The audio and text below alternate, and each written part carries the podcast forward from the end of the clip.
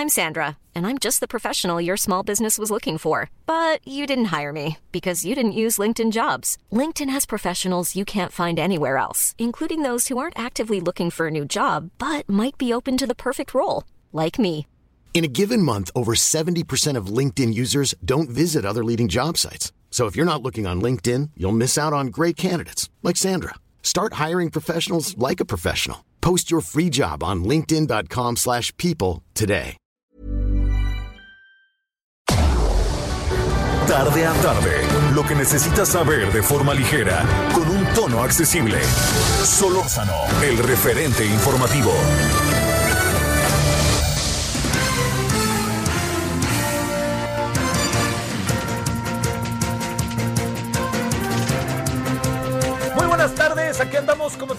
Son, eh, estamos en el 24 de noviembre a las 16 horas en la hora del centro a través de 98.5 de FM, Heraldo Radio y toda nuestra maravillosa y amplia cobertura nacional, la cual agradecemos profundamente, tratando de saludar casi que de mano a todos los estados de la República Mexicana que nos hacen el favor de estar este, con nosotros. A lo que se suma, pues ya sabe, las redes, ¿no? Y todo lo que a través de ellas se puede también alcanzar y se pueden, este, se puede de alguna manera, le diría yo, de este, no solamente alcanzar, sino también, este, pues la posibilidad de tener una, todavía una cobertura mayor.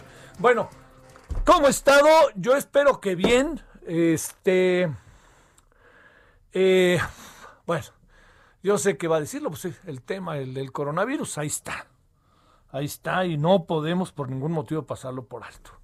El día de hoy no nos cayó nada bien, este, pero bueno, es una información que se tiene como tal y como tal, pues señoras y señores, tenemos que ir tras ella. Así, no, no, no le voy a dar este más vuelta al asunto de lo que usted y yo no conocemos, ¿no? Y de lo que estamos viviendo.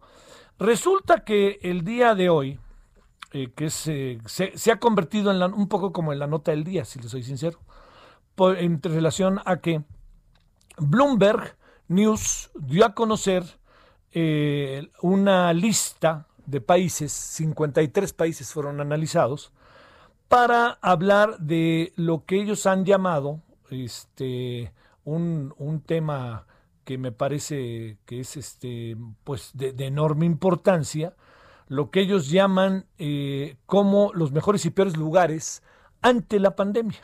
Quiere decir cómo colocan en función de variables cuáles son los países que han actuado mejor y peor contra la pandemia. Sé que allá saben quién no le va a gustar nadita.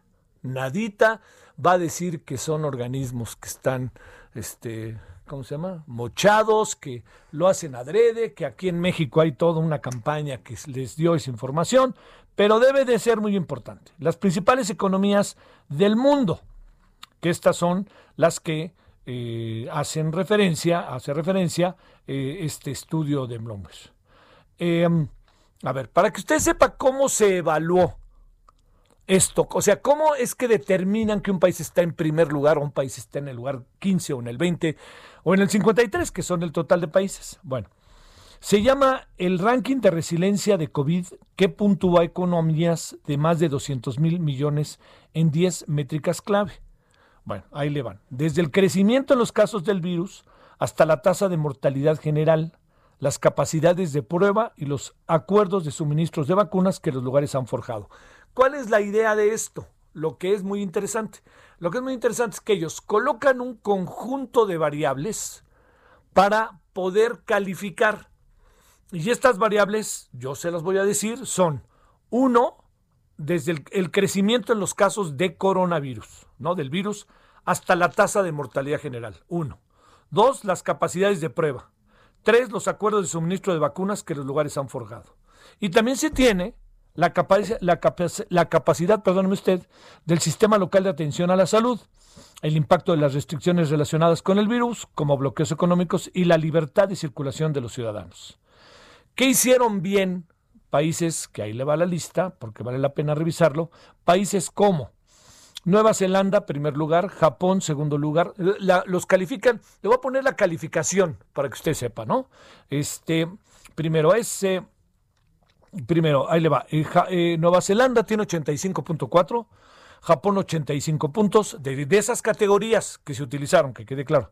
Taiwán está en 82.9, Corea del Sur en 82.3, Finlandia en 82, Noruega 81.6, Australia 81.2 y ojo, eh, China 80.6.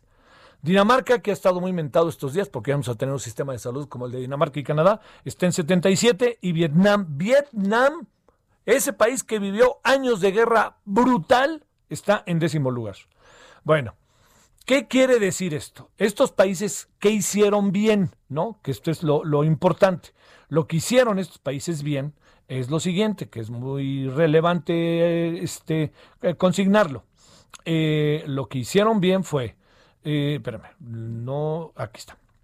Los primeros lugares del ranking comparten medidas similares. Un cierre agresivo de fronteras al inicio de la pandemia. México tardó un ratito. ¿eh? Realización amplia de pruebas. México no las hace. Rastreo de contactos desde los primeros momentos. El gobierno no lo hace. El gobierno de Jacinda Ardern en Nueva Zelanda entró en cuarentena y cerró sus fronteras antes que la primera muerte de coronavirus. Pese a su dependencia económica del turismo, los recursos se enfocaron a la realización de pruebas, rastreo de contactos y aislamiento, lo que, permitió terminar rápidamente con el virus y llevar a que actualmente su economía esté reabierta. Japón, ojo, Japón no ordenó cierres, pero su población se comprometió al uso de cubreboca y distancia social. A ver, cuando hablan de América Latina y de México, ¿qué dicen? ¿Por qué nos van a tirar un rollo a las 7 de la noche? Que yo le voy adelantando, ¿no? Le van a tirar un rollo, nos van a tirar un rollote el señor Gatel, que para qué quiere, ¿no? Va a decir, claro, es que eso seguramente nos trajeron de aquí para allá y además todo eso que se dice. Bueno, ahí le va. México, bueno, ocupa la mitad del ranking. México es el peor con 53 puntos. La última tasa de pruebas positivas disponibles en el país es de un enorme 62%, lo que sugiere que la infección no detectada está muy extendida. Los funcionarios mexicanos han reconocido que el número de muertos en el país probablemente sea significativamente más alto que los datos oficiales debido a las pruebas limitadas. ¿Qué pasa con Brasil? Brasil está mejor que nosotros. ¿eh? Del tercer, hogar del tercer brote más grande del mundo después de la India ocupa el puesto 37. Nosotros el 53, Brasil el 37. Al igual que Trump, el presidente brasileño Jair Bolsonaro y el mexicano López Obrador han minimizado repetidamente la amenaza de coronavirus. Eh, eh, sí, sí, yo quisiera pensar que no, pero sí. Bueno, este enfoque de liderazgo arrogante, así le llama este, este Bloomberg, más la, más la falta este, que es, esto no, no, no, no es bonito ni leerlo, ¿no? Pero bueno, pues ahora sí que es lo que es. Eh, este arrogante, este, este liderazgo que le llaman arrogante, este, han, eh, lo, más la falta de redes de seguridad social y sistemas de salud pública sólidos ha empeorado la crisis, dice Cynthia Arnson, directora del programa latinoamericano del Centro de Estudios Wilson Center de Washington, D.C. América Latina es la región más urbanizada del mundo y gran parte de la población vive en condiciones de hacinamiento donde el distanciamiento social, el distanciamiento social, que esto es importante, es eh, difícil. Es el caso nuestro, ¿no? La alta proporción de personas que dependen del trabajo informal y los salarios diarios significa que pocos están dispuestos a quedarse en casa, como así es. Bueno, a ver, no, no, no crea que yo me sumo a la vámonos con todo el país, está jodido, todo eso. Pero es evidente que algo no se ha hecho bien. Le voy a decir qué países están arriba de nosotros. Por ejemplo, algo que me llamó la atención es que Estados Unidos está en el lugar, en el lugar 18. O sea, yo pensé que iba a estar más bajo. Pero esas variables que le hago referencia son las que se juntan para decidir. A ver, países que uno se preguntaría cómo es posible que estén arriba de nosotros. Perdóneme, ¿eh? Bangladesh, 1. Pakistán 2. Eh, la India 3. Brasil y nosotros estamos, yo creo que igual, pero bueno, está 37 Brasil, nosotros 53. Chile 55, o sea, Chile está en el 38. España 54.2, tanto que dice el presidente, y España está a 14 lugares, está arriba de nosotros. Nigeria, arriba de nosotros, 53.9. Irán, arriba de nosotros, 48.7. Colombia, arriba de nosotros, 48.1. Perú, arriba de nosotros, 41.6. Argentina, arriba de nosotros, 41.1. La diferencia entre Argentina y nosotros son 5 puntos. Y nosotros somos el último lugar.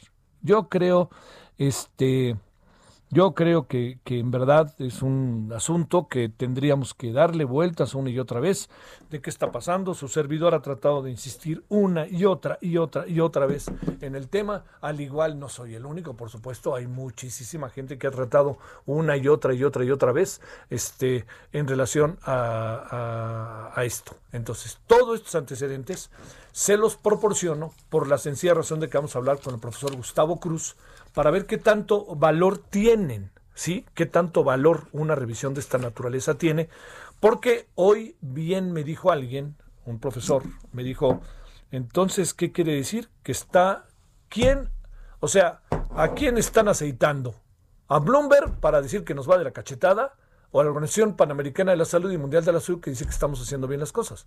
O sea, ¿a quién le hacemos caso? ¿A quién aceitamos o a quién le hacemos caso? Bueno. El profesor Gustavo Cruz, investigador de matemáticas aplicadas y en sistemas de la Universidad Nacional Autónoma de México, está con usted y con nosotros. Profesor Gustavo, ¿cómo has estado? Buenas tardes.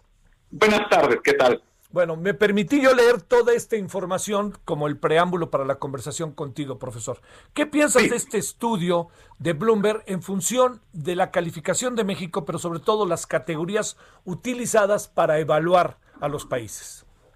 Me parece francamente muy mala olvidémonos por el momento de México y veamos simplemente la, calificación que están dando. Que están dando. ponen en octavo lugar a China. Sí. Eso no tiene ningún sentido. En cualquier ranking medianamente razonable, China tendría que ser el primer lugar. Nada más hay, hay que considerar que tienen reportados cuatro mil muertos. Ponte que sean el triple ponle hasta el quíntuple. Aún así divide entre el número de habitantes de China.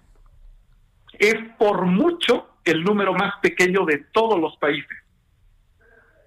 Y en realidad China ha sido el único país que ha logrado contener a la pandemia, porque lograron algo que en ningún otro lugar se ha logrado, que es eh, encapsular todos los casos en un solo estado, en una sola provincia y no se les regó por todo el país. Eso es un enorme logro. Ningún otro país lo ha, ha, logrado hacer algo de ese calibre. Entonces, además, también contendieron muy bien con la segunda ola que estaba empezando en China hace como un poco más de dos meses, probablemente tres. Entonces, en cualquier ranking medianamente razonable, China tendría que ser el primer lugar, el, el país que ha, que ha lidiado mejor con la pandemia. Es Ah, yo me encuentro francamente ridículo que lo pongan en octavo lugar. Entonces un ranking así no creo que tenga mayor sentido. Eh, las categorías que utilizaron, profesor, ¿qué piensas de ellas? pues mira, las categorías no, no, no se ven uh, no se ven del todo claras. Por eso es que uh, yo preferí irme a ver el ranking e independientemente de cómo pongan las categorías, si pones a China en, octavo lugar, pues no tiene mucho sentido. O sea, eh, estaba diciendo tres razones por las que China debe, eh, debería de estar mejor, mejor. que todos los demás. O sea, lo único que tiene sentido es comparar los países con muertos por millón de habitantes, por cien mil de habitantes. Ah. Es decir, un cociente entre la cantidad de decesos y el tamaño del país. Porque si no, no tiene sentido comparar a Finlandia con Estados Unidos. son, dos países de, un ah, calibre muy diferente. Eh, y uno tiene que ver la cantidad de infecciones por 100.000 habitantes o la cantidad de muertes por 100.000 habitantes, pero de esta forma se toma en cuenta el tamaño del país. Es ah. decir, la tasa de cuánta gente está muriendo, cuánta se infectó, cuánta está hospitalizada. Y con cualquiera de estas tasas, China está muchísimo mejor que cualquier otro país. Ok. Ahora, los otros países que se colocan por ahí, eh, digo, sé que lo tienes ahí en tu radar, pero a ver, te, diría este Vietnam, eh, te diría este Taiwán, Sudcorea, eh, Noruega, Australia, China, Dinamarca, Vietnam, Singapur, Hong Kong, Canadá, Alemania, Tailandia, Suecia, Estados Unidos, eh, Reino Unidad, este, Emiratos Árabes Unidos, Indonesia y, e Irlanda, Israel, Rusia. Esos, te estoy leyendo los primeros 22, este, ¿podría aplicarse eh, qué? Eh, ¿Algo parecido a lo de China o no necesariamente? ¿O eso se convierte? No, no, no porque, mira, si tú ves la cantidad de muertes por 100.000 habitantes, en realidad en todos los países ese número es más o menos del mismo orden. Hay una diferencia del orden de 3 a 1. Eso puede ser porque el país tomó medidas más o menos adecuadas pero también puede ser por diferentes geográficas, climáticas, uh, inmunogenéticas, de todo tipo. África, por ejemplo, al principio de la pandemia, todo el mundo creía que en África iba a ser una cosa terrible. Así es. Y no lo es. No lo es. Desde luego hay mucha gente que dice, no, que los están contando y demás, pero los muertos no se pueden ocultar. Eh, es claro que en África, que es un mosaico de países, unos países estarán contando mejor que otros, pero en África no ha habido el, la catástrofe que se pensó que iba a haber. Entonces, hay un, hay un montón de factores que pueden eh, hacer que en un país le vaya mejor que a otro. No necesariamente son las medidas del gobierno. Las medidas de los gobiernos, a mí me parece que los gobiernos han hecho lo que pueden, con algunas excepciones de lugares donde, bueno, se cometieron enormes errores, tal vez principalmente en lugares como Estados Unidos, que uno supondría, siendo un país rico, uh, teniendo una infraestructura, una infraestructura que es mucho mejor que en la mayoría de los lugares, no deberían de tener tal desorden. Pero son unos cuantos países, muy pocos, donde se ve ese tipo de errores.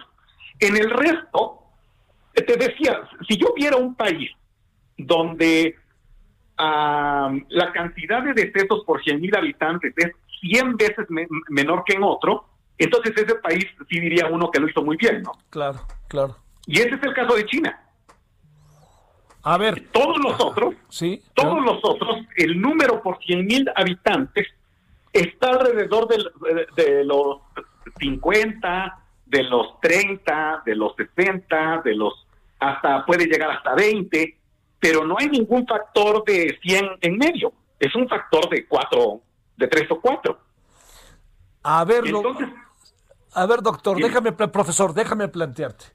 Bajo esta, digamos, bajo, estas categorías que, estás tú dando elementos suficientes como para que puedan ser, y la medición misma de alguna u otra forma, cuestionadas no solamente en una en términos si, si, no estás de acuerdo me dices no solamente en términos de, de, las de, del el, ranking para utilizar este anglicismo sino también en lo que corresponde a las categorías eh, quiere decir que qué valor le damos a esto ninguno o qué valor Yo no le, damos ninguno sinceramente ninguno sinceramente no no no, no estoy viendo ahorita estoy viendo los números por ejemplo perdón pero ni siquiera encuentro a Cuba Exactamente.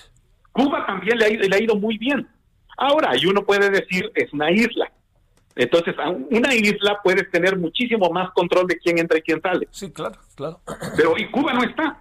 O sea, de, de, nuevo uno puede decir que son malos, que no dan los datos, pero por favor, eso se puede decir de muchos países. Ah, sí, claro.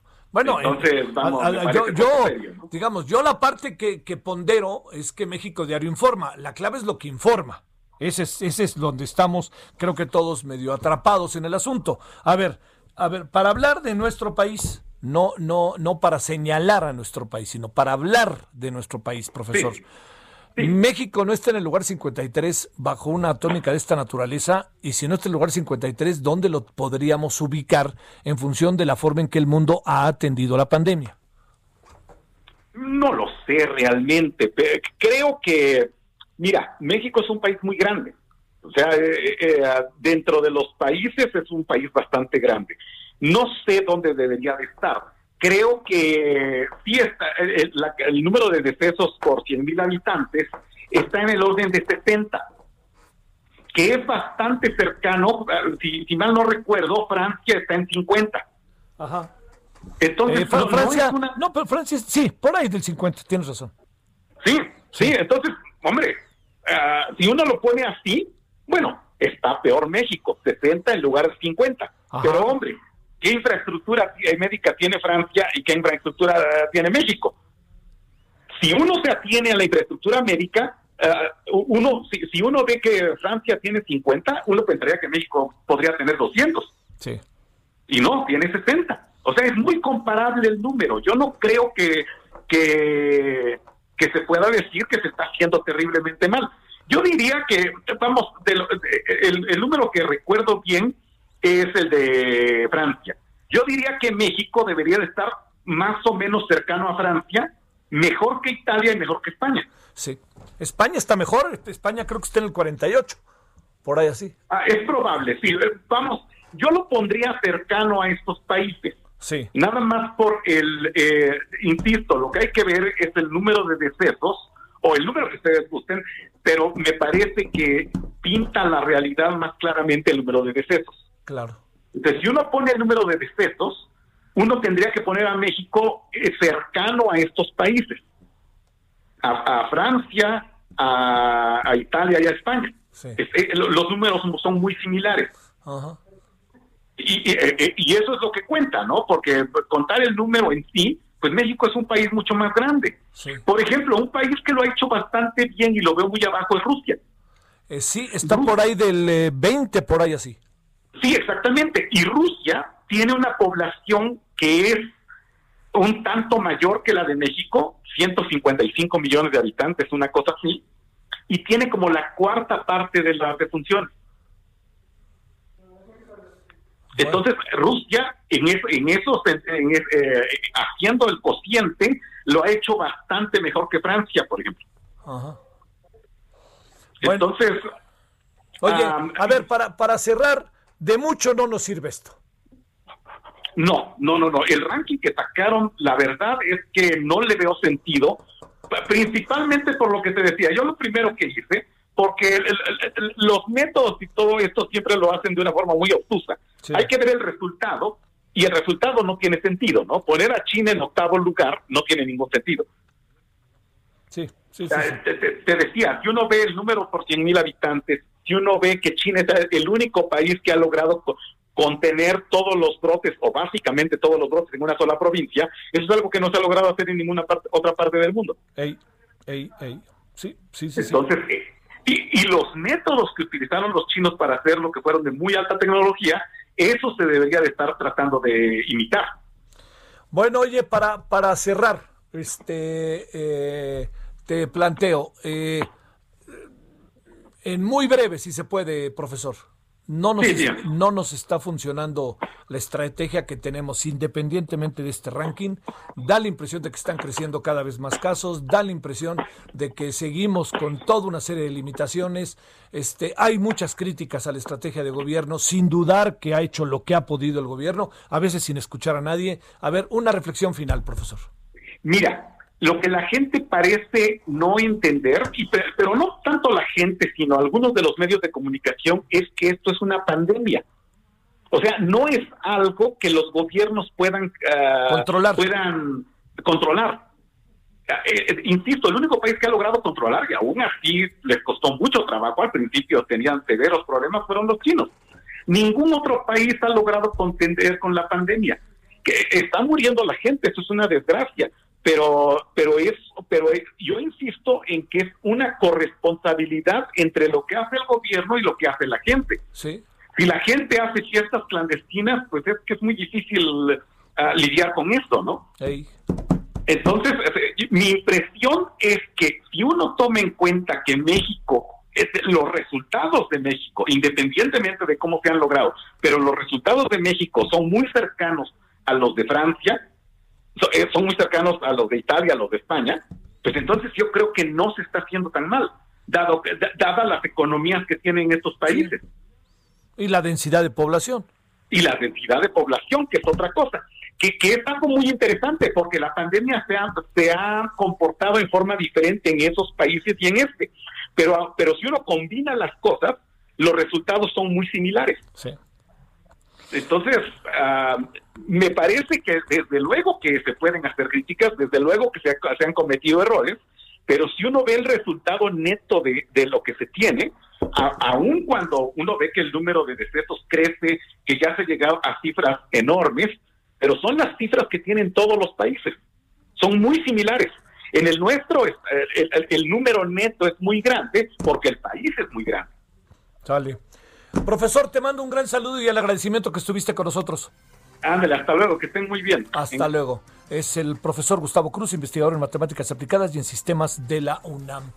Bueno, ahí tiene usted lo que piensa de este estudio de Bloomberg que ha causado tanta controversia hoy. ¡Pausa!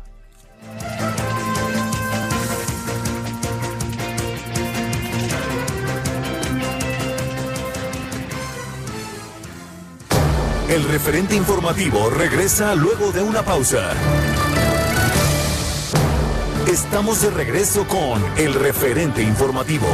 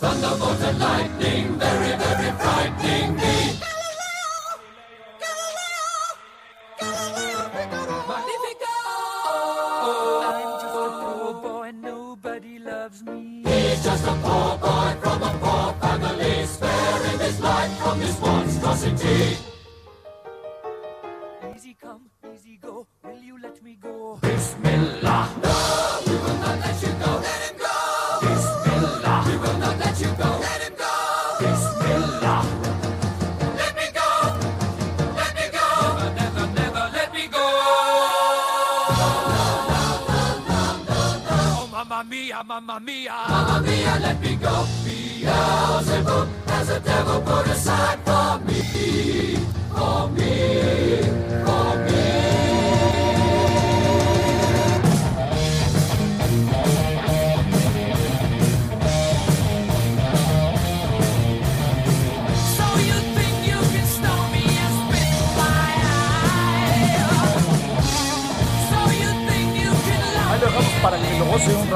fuera de serie. ¿Cómo, ¿Cómo vino a cambiar la vida del grupo? ¿No? El grupo estaba y existía.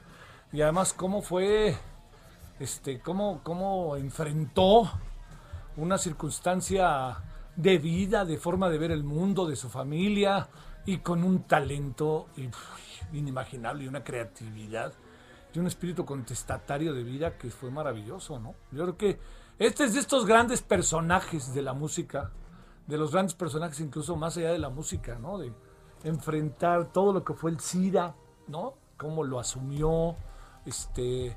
Yo, yo, a mí le confieso que, realmente sí me caía re bien. Me caía muy bien y me dolió su, muerte tan anunciada, ¿eh? Tan anunciada. Eh, y su muerte fue ocasión también, porque luego hizo grandes donaciones, ya muerto pues dejó en herencia, grandes donaciones para la lucha contra el SIDA. Y por cierto, hoy, hoy leí un muy interesante artículo en The New York Times que sabe qué decía, dice, oigan, no se nos olvide que tenemos otro virus, ¿eh? Que es el SIDA, que todavía está entre nosotros. Entonces, bueno, Freddie Mercury, Queen, está por ahí la película, desde hace ya tiempo. Eh, yo soy simplemente aficionado, pero conozco amigos que son pero queenólogos. O sea, verdaderamente queenólogos. Dicho de otra manera, estudiosos de Queen. Y me dicen que la película les acaba, les acaba gustando. Que la película tiene mucho de lo que realmente pasó en su vida. Ah, hay otra parte, por ejemplo, la otra película que está exhibiéndose muy a menudo, en, bueno, ya, ya está ahora en televisión, en HBO, no sé dónde, en Fox, creo, no sé, que es la de la vida de Elton John, que esa fue muy supervisada por Elton John. La vida de Queen no pudo ser supervisada por Freddie Mercury, pero fue muy supervisada y si usted se da cuenta, toda la película de, Elton John es, conflicto, ¿no? Es problema con otro creativo maravilloso. Pero a partir de que ahí queda todo. A partir de que entra ya en la segunda etapa de su vida, pues ya conocemos poco de, del señor Stelton John, que también me parece otro genio maravilloso. Pero el, el, Freddie Mercury era otra cosa. Freddie Mercury estaba metido en la lucha cotidiana, en la lucha de la vida. Y bueno, Elton John hizo cosas importantes. Ahora que está tan de, de moda la serie Crown, pues este, uno no puede perder de vista cómo fue factor de apoyo a un personaje como Diana la Lady Di, que, que, se convirtió en un dolor de cabeza para la monarquía, en un grato dolor de cabeza para la monarquía, diría yo. Bueno, todo esto porque nos acordamos que hoy cumplió años de fallecido el señor Freddie Mercury y que sí que dejó un legado, ¿eh? Sí que dejó un legado. Un buen personaje de esos seres humanos que le hacen bien al mundo, le hacen muy bien al mundo y le harían más bien al mundo si los hubieran en su momento escuchado en su música, que fue muy escuchada, pero no solo en su música, sino en su causa de vida. Bueno, vámonos a las 16.36 en la hora del centro en este 24 de noviembre. Solórzano, el referente informativo. Bueno, no vaya a pensar que se me ha pasado por alto el tema de Rosario Robles. Al ratito le damos para dar reflexiones, a ver, compartirlas con usted. Bueno, le quiero agradecer como siempre a Francisco Rivas Rodríguez, director de Observatorio Nacional Ciudadano. Francisco, ¿cómo has estado? Te saludo con enorme gusto. Como siempre, un gusto platicar contigo, Javier. Un saludo a ti y al auditorio. Buenas tardes. Qué buenos personajes Freddie Mercury y Elton John, ¿no, Francisco? Definitivamente, yo sí soy de los que por muchos años siguió de cerca a Queen y en su momento cuando fue ese concierto por tras su muerte que fue fantástico con Annie Lennox cantando con David Bowie. Qué cosa. Eh, Elton John. yo sí, pues, y ahorita tú decías, ojalá hubieran escuchado en vida a eh, estas voces, pues ojalá y en vida escucharan a, muchos, entre ellos, pues nos escucharan a nosotros en el observatorio que tenemos algo que decir. A ver, ya sé por dónde va y me parece muy importante canalizarlo, te lo digo en serio, Francisco. Eh, a dos años de la Estrategia Nacional de Seguridad Pública, ni cambio de paradigma ni coherencia. A ver, ¿qué encontraron por estos dos años, Francisco? Pues mira, nos dimos a la tarea de hacer un análisis objetivo sobre algunos aspectos de política pública. El primero es qué tanto eh, una política internamente es coherente consigo misma. Vamos a pensar en el tema de eh, la legalización de las drogas o del combate a las drogas, cualquiera de los dos que deberían de ser caras de una misma moneda, eh, pues qué tanta coherencia hay entre una acción que se toma y otra decisión. Luego, qué tanto las varias políticas públicas de seguridad son coherentes entre sí mismas. Y por último, qué tanto las políticas de seguridad son coherentes con los otros vasos comunicantes que pueden tener en políticas de salud, en, políticas económicas, de desarrollo social. Y aquí pues encontramos que hay varias cosas que están en los dichos, pero no en los hechos. Si tú recuerdas con atención, pues entre las promesas de campaña que nos hicieron y entre las varias promesas que hemos escuchado una y otra vez, pues tenemos que la actual política descansa principalmente en tres aspectos. El primero pues era la creación de la Guardia Nacional y una presencia de las fuerzas federales en, a lo largo del país. La segunda tenía que ver con los programas sociales y la tercera con eh, esta regeneración ética que aparentemente lo que buscaba es una baja confrontación con la delincuencia organizada, porque la misma delincuencia ya no iba a tener ni de qué nutrirse ni quién la iba a apoyar. La verdad es que nos dimos una tarea mucho más exhaustiva, no solo analizamos estos, analizamos temas, evidentemente la política de drogas, de la política al combate a los recursos de los delincuentes, el tema de la militarización, etcétera. Y lo primero que te puedo decir es que efectivamente no hay coherencia entre políticas. Unas van por un lado, otras van por otra, y otras simple y sencillamente se han quedado en el tintero. Es decir, no hay una evidencia que una política pública se desdoble en acciones específicas. Hay un enunciado de política, no hay hechos a evaluar de esa misma.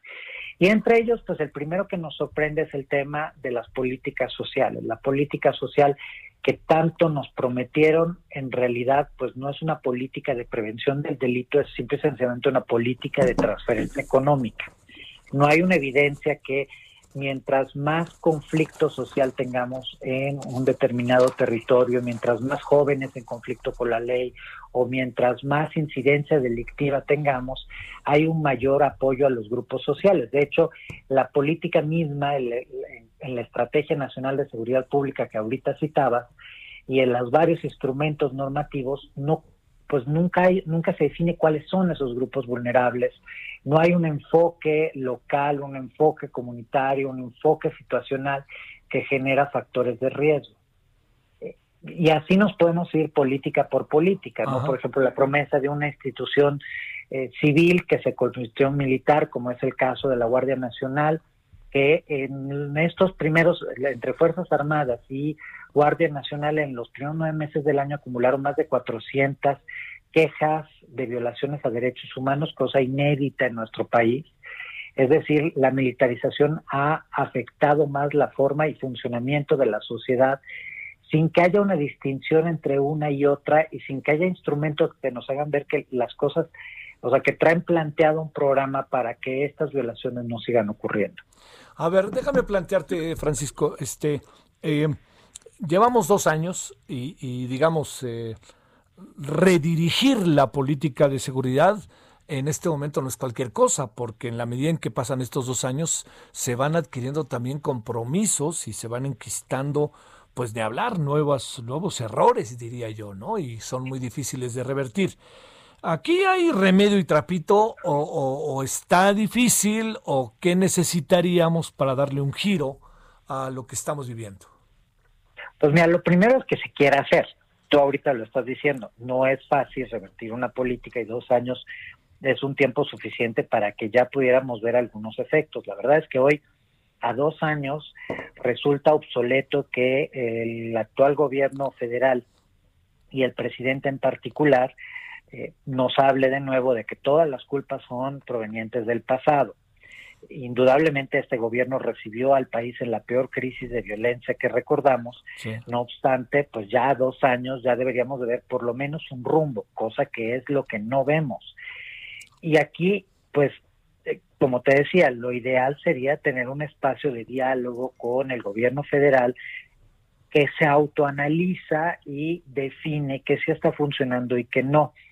La verdad es que esto no está ocurriendo. Simple y sencillamente cuando se habla de que eh, el presidente, recordarás, en su, en su último informe de gobierno hablaba de un pleno respeto a los derechos humanos, simple y sencillamente la manera en la que se tratan a los activistas, a los grupos de organizaciones sociales, a los periodistas, en este gobierno, pues es una absoluta violación a los derechos humanos, más allá de, aquellas que están cometiendo el, ejército, la Guardia Nacional y las otras instituciones federales, que insisto, nunca habíamos tenido tantas violaciones a derechos humanos en los primeros, el año primero de, actuación de la Guardia Nacional, ya tenemos eh, hechos de eh, desapariciones forzadas ejecutadas por integrantes de la Guardia, o sea, el escenario no es un escenario particularmente positivo.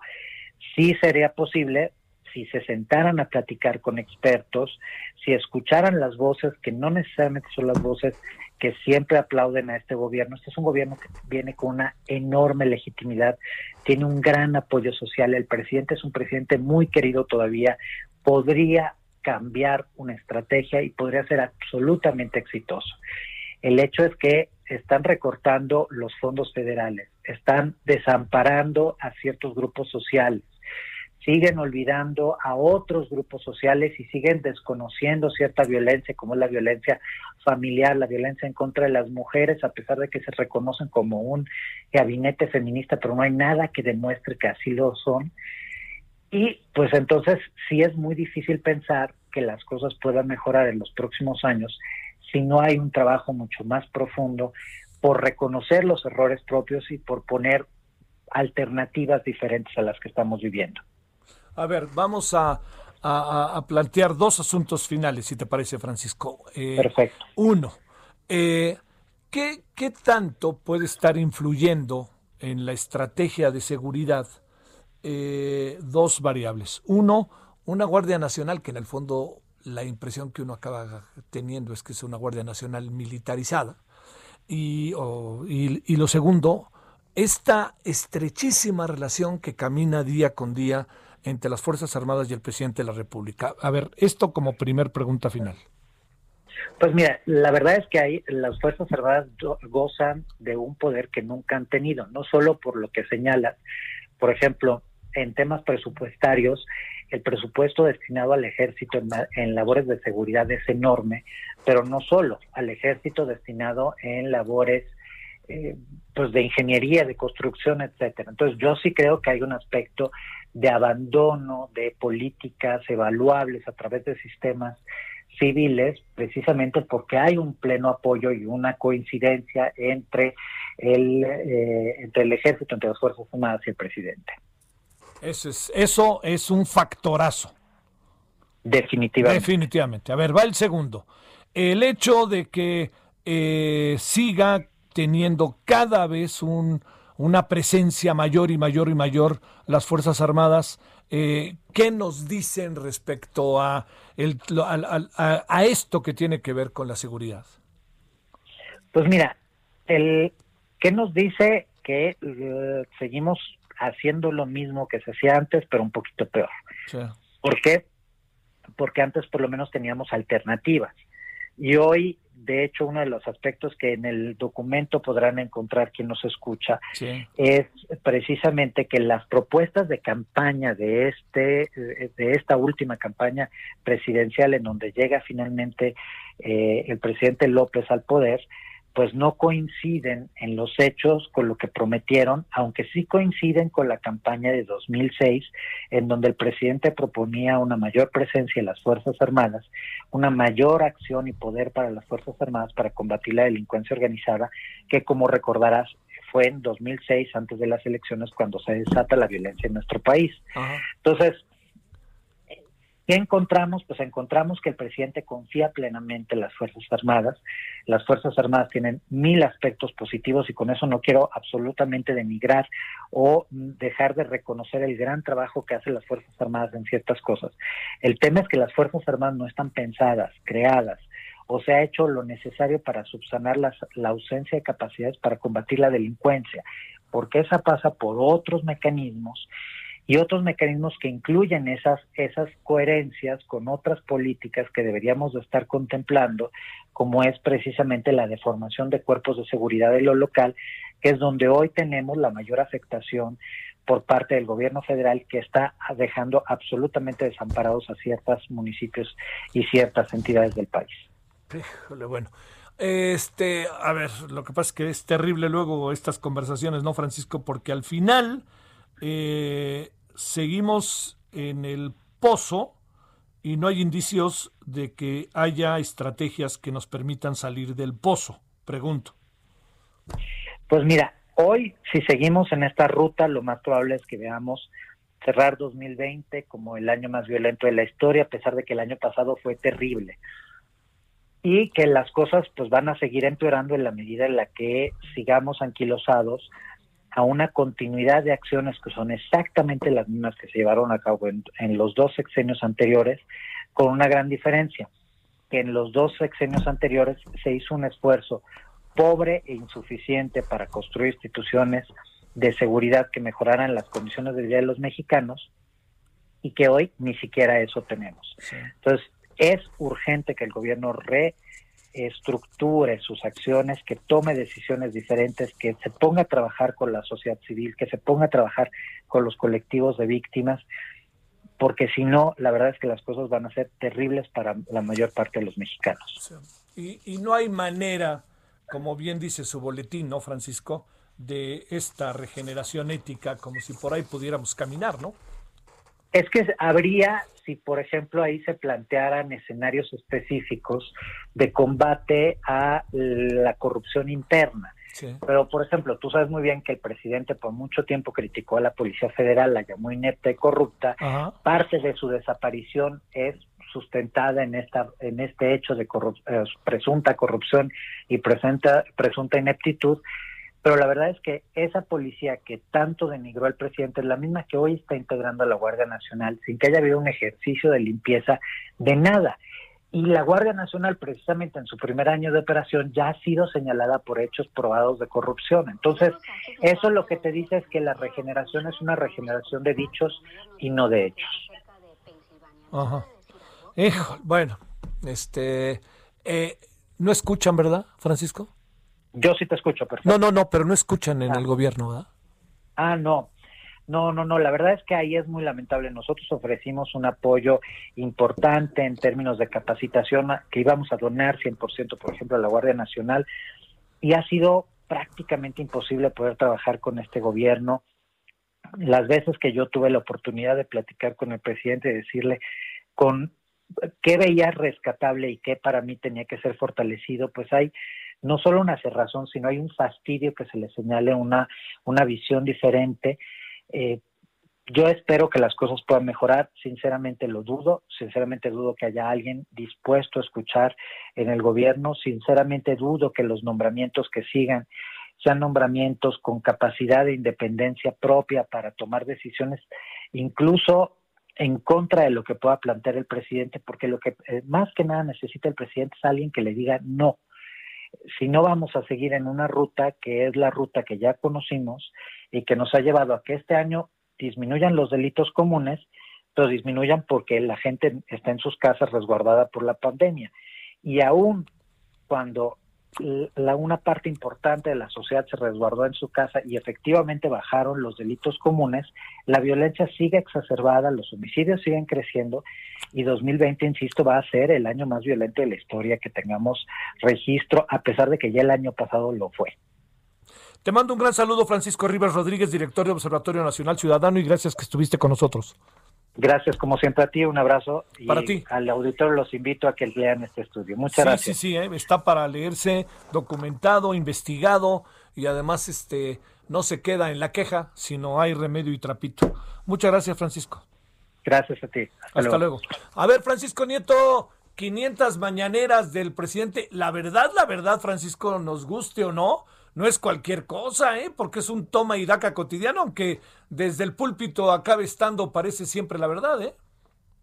Javier, ¿qué tal? Muy buenas tardes. Pues sí, hoy fue la mañanera número 500. El presidente, antes de empezar con sus temas eh, el día de hoy, pues hizo una breve enumeralia de los encuentros con los representantes de los medios de comunicación.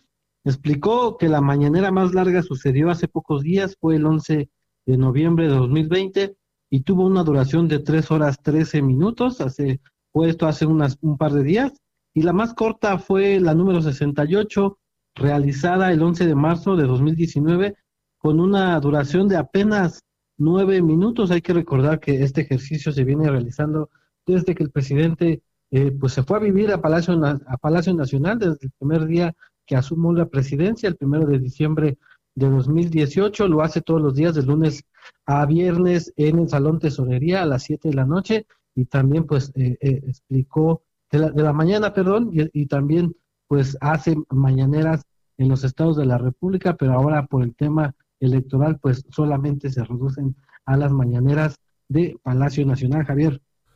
Oye, este, no digo yo, lo como sea, 500 mañaneras, también este, felicitamos a, a, los que van a trabajar y felicitamos a los que, no felicitamos a los que van de paleros, que cada vez este, se asoman más por ahí. Dicho de otra manera, te felicitamos a ti, Francisco, por las veces que has ido.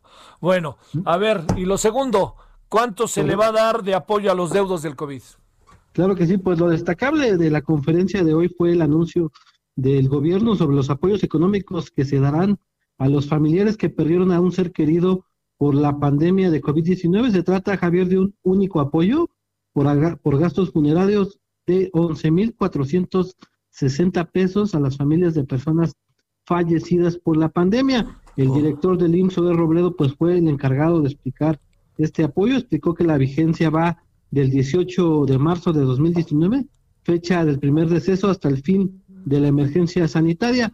El pago es único, universal y no importa la condición social del solicitante. Se podrá solicitar a partir del 2 de diciembre en el portal de internet www.deudoscovid.gov.mx y al correo electrónico apoyosdeudoscovid.gov.mx. Es importante que los familiares tengan a la mano el acta de función de su pariente, pues será la, documentación que se ocupará. Gracias, Francisco. Hasta luego. Pausa. El referente informativo regresa luego de una pausa. Tarde a tarde, lo que necesitas saber de forma ligera, con un tono accesible. Solórzano, el referente informativo.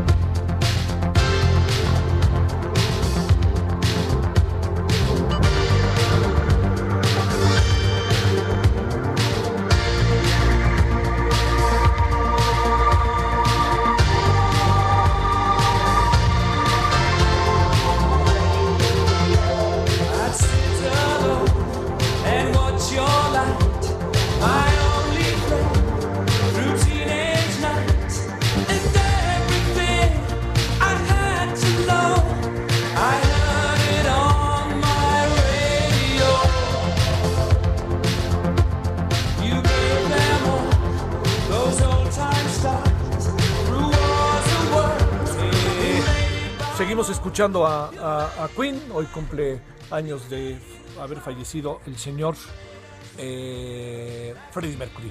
A ver, eh, Isaías allá de redacción nos manda lo siguiente y me voy a permitir leerlo, porque ya sabe, pues, son cosas que son muy importantes, tenerlas claras. Eh, y lo firma el señor Luis Videgaray. El día de hoy me he enterado por medios de comunicación con enorme sorpresa de las declaraciones del licenciado Sergio Arturo Ramírez, abogado defensor de la maestra Rosario Robles Berlanga, al respecto. Uno, Lamento profundamente que Rosario Robles opte por acusarme sin fundamentos para tratar de librar su situación legal. Desde el punto de vista humano, entiendo la extraordinariamente difícil de su condición, incluyendo la perspectiva de enfrentar órdenes de aprehensión por delitos muy graves. Sin embargo, la desesperación no puede ser justificación para mentir e incriminar a inocentes. Este no, ese no debe de ser el camino para conseguir su libertad. Lo que dijo el abogado Ramírez sobre mí es completamente falso y carece por ello de sustento alguno. Rosario Robles podrá decir muchas cosas, pero lo que no podrá hacer es probar mentiras. Yo no tuve participación alguna, directa o indirecta, en la llamada estafa maestra y mucho menos me beneficié de dicho, de dicho presunto mecanismo. Como servidor público, siempre actué dentro del marco legal y las únicas pruebas que han surgido en mi contra respecto al supuesto desvío de recursos públicos son los dichos de personas que quieren eludir su responsabilidad. Tres, yo nunca fui jefe de la maestra Rosario Robles, como compañeros de gabinete fuimos pares y nunca hubo relación de subordinación entre nosotros. Ni ella ni sus colaboradores recibían instrucciones de mi parte. Cuatro.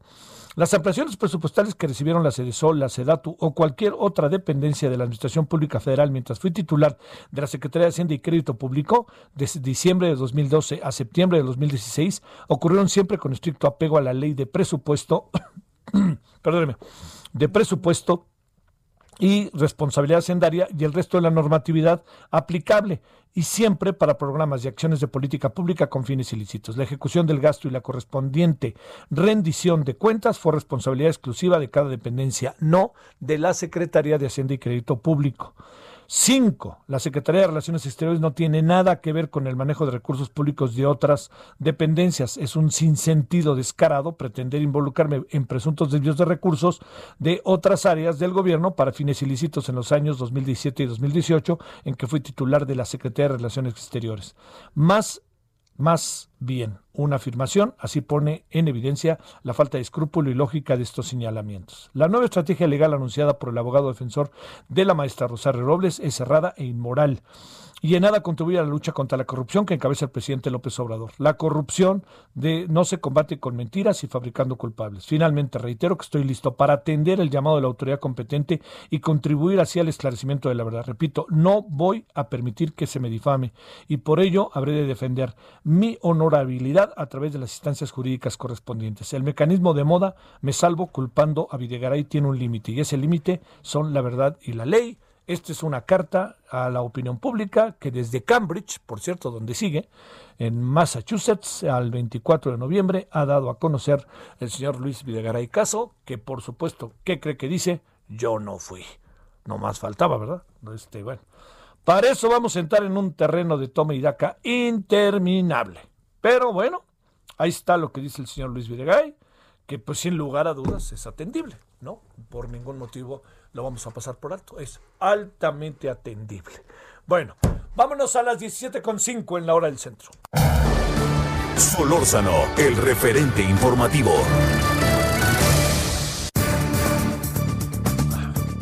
El, el, el, tema, vamos, saltamos de una cosa a otra cosa, otra cosa, perdón, bueno.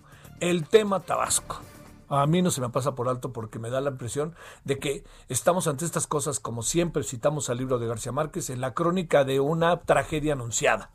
¿Por qué razón? Porque todos los años pasa lo mismo en Tabasco. Entonces, a ver, ¿qué fue lo que pasó? ¿En qué estamos? ¿De qué tamaño es el fenómeno? El problema es mayúsculo, ya lo sabemos. Los damnificados son muchísimos. Y bueno, el doctor Felipe Arreguín Cortés, investigador del Instituto de Ingeniería de la UNAM y subdirector de Conagua durante 14 años. Doctor, te saludo con gusto. ¿Cómo has estado? Buenas tardes.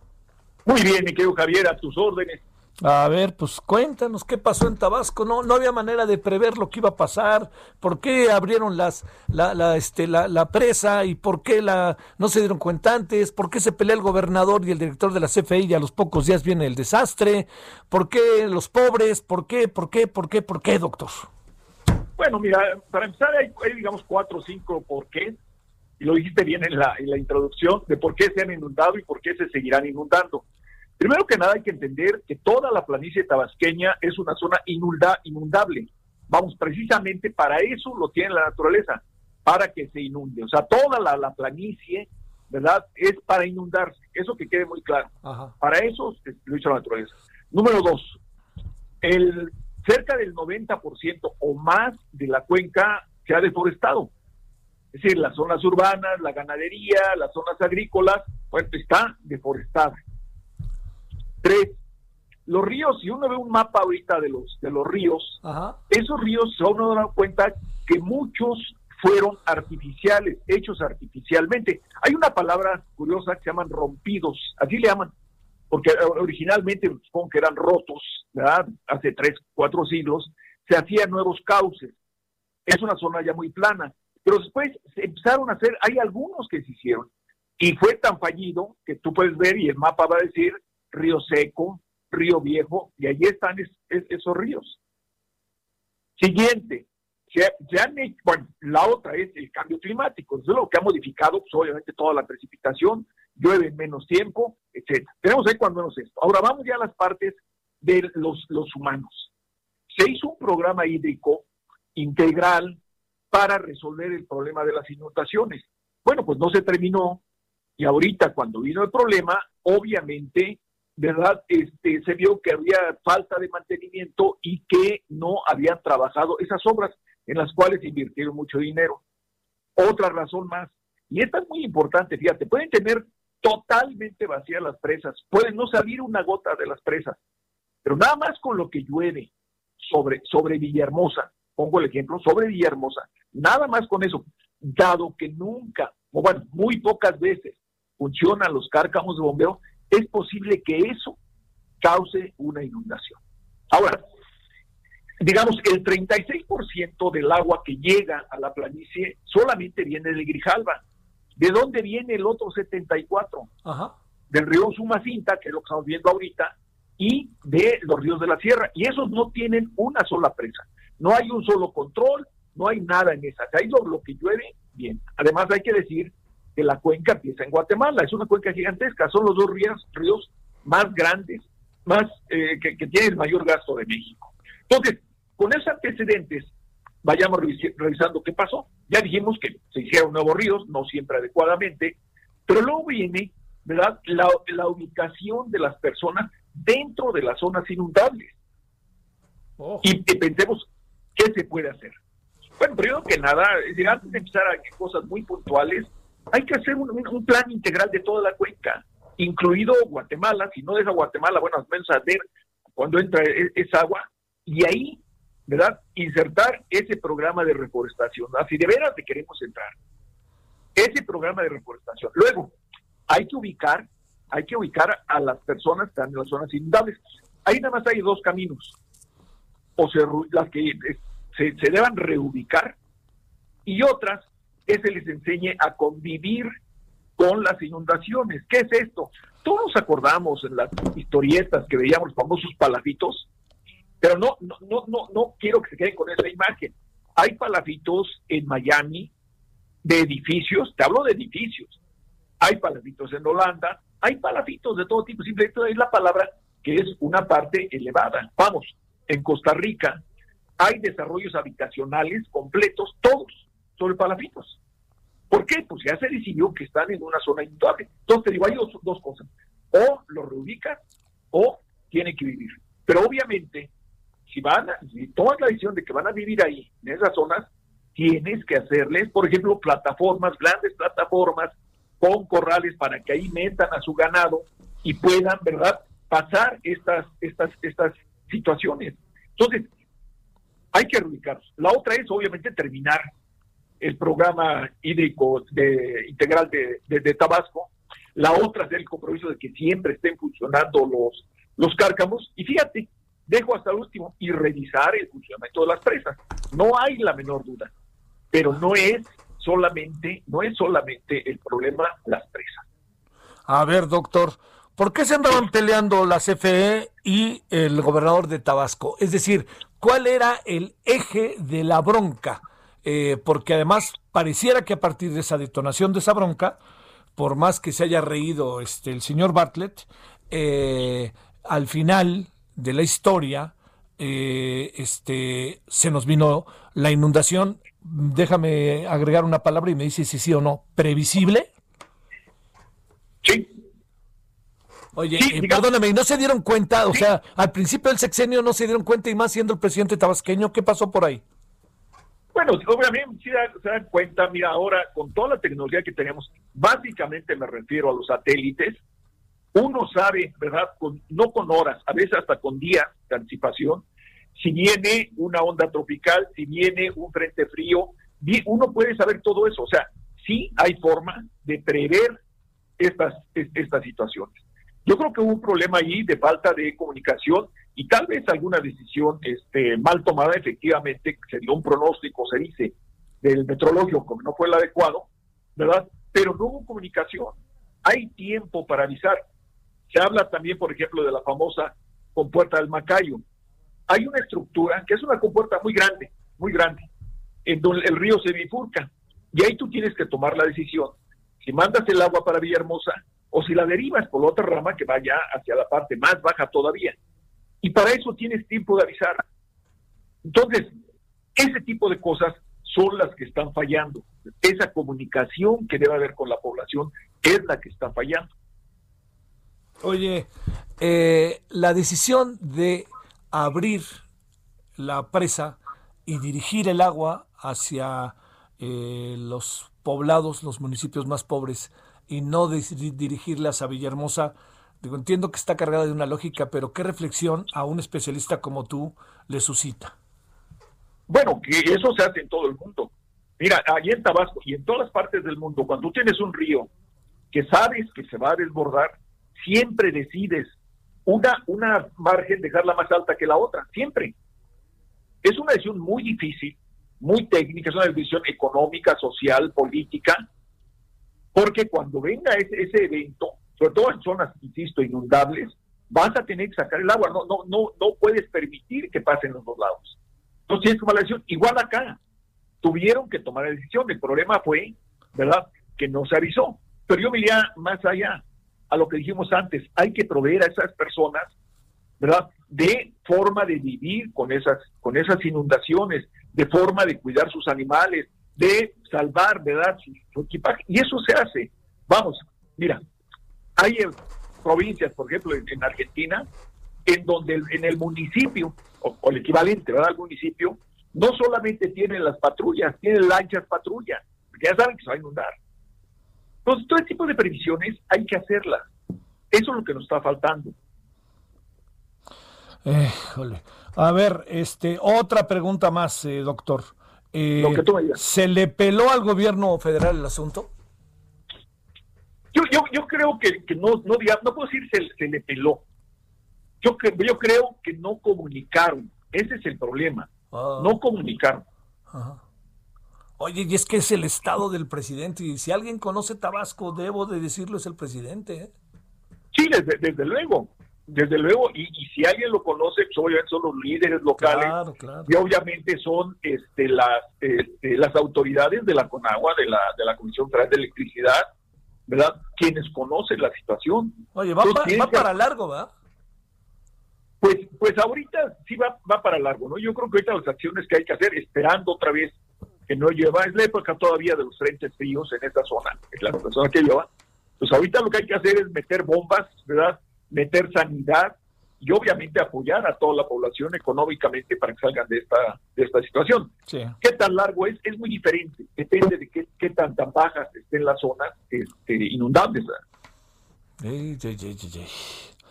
Este, a ver, una pregunta más, eh, doctor. Eh, digamos, el problema va a ser sacar el agua, ¿no? Sí, desde luego, a sacarla que se infiltre o que se evapore. Sí, oye, digamos, como siempre dicen, los temblores, pues por lo menos rápidamente vas sabiendo qué pasó, pero aquí, ¿cuánto tardas en sacar el agua? Pues sí, pues sí. ¿No? Ahora así, yo prefiero enfrentar una inundación que una sequía, ¿eh? pero bueno, es otro tema. Bueno, sí, no, no, no, ni tan otro tema. A ver, eh, ¿tiene un lado positivo lo que está pasando?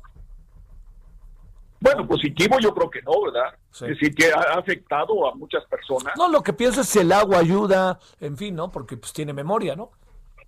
No, no, yo, creo que tiene memoria, pero aquí es una memoria que siempre nos ha estado recordando desde hace siglos, ¿verdad? Y ahí lo que sobra es el agua. Yo creo que sí, definitivamente sí es un impacto fuerte y desde luego, obviamente, pues para la población más desfavorecida. Sí, pues sí, sí, pues sí. Sin duda. Oye, este, aquí no hay remedio y trapito, ¿verdad? ¿O qué? ¿El año que entramos a vivir lo mismo? Bueno, pues si empiezan a hacer estos, estos planes, ahora tengo que ser sincero, ¿eh? así dijimos en 2007, ya no vamos claro. a Claro, así dijimos. Y ahí se hizo el programa hídrico. Claro que eso ya no le corresponde hacerlo al gobierno federal, ¿no? eso lo hace ya el, el, gobierno estatal, el gobierno municipal. Tiene que hacerlo. Entonces, ahorita pues tienen que hacer este plan que te digo y tienen que empezar a reforestar y tienen que... Ojo, también hablan que van a dragar por todos lados. Hay que tener mucho cuidado. Si no resuelves el problema de origen, ¿verdad? Poniendo árboles, claro, claro. sol, al otro día se te va a solvar. Oye. Entonces, hay puntos estratégicos por nada más. Sí, sí, sí, sí, sí. Oye, este, la, la, la otra parte es el hecho de que se haya quitado, eh, que se haya, este, pues bueno, ahora sí que hayan dado de baja el Fonden, eh, ¿afecta o no afecta? Yo, yo creo que sí afecta. Yo creo que sí afecta. Se pudieron, obviamente, eh, tomar decisiones si es que había corrupción. Pues, obviamente, actuar sobre las personas que estaban ejerciendo mal los recursos. Se hablaba, obviamente, por ejemplo, de que las colchonetas y que ese tipo de cosas que son muy importantes al momento, pues fue controlar. Pero aquí hace falta mucha infraestructura. Y allí es donde entraba el dinero del, del Ojalá hay otros mecanismos para reponer eso porque hace, hace falta infraestructura. Oye, este, eh, híjole, no quiero ser agorero del desastre, pero ¿qué? ¿El año que entra vamos a vivir lo mismo por estas fechas?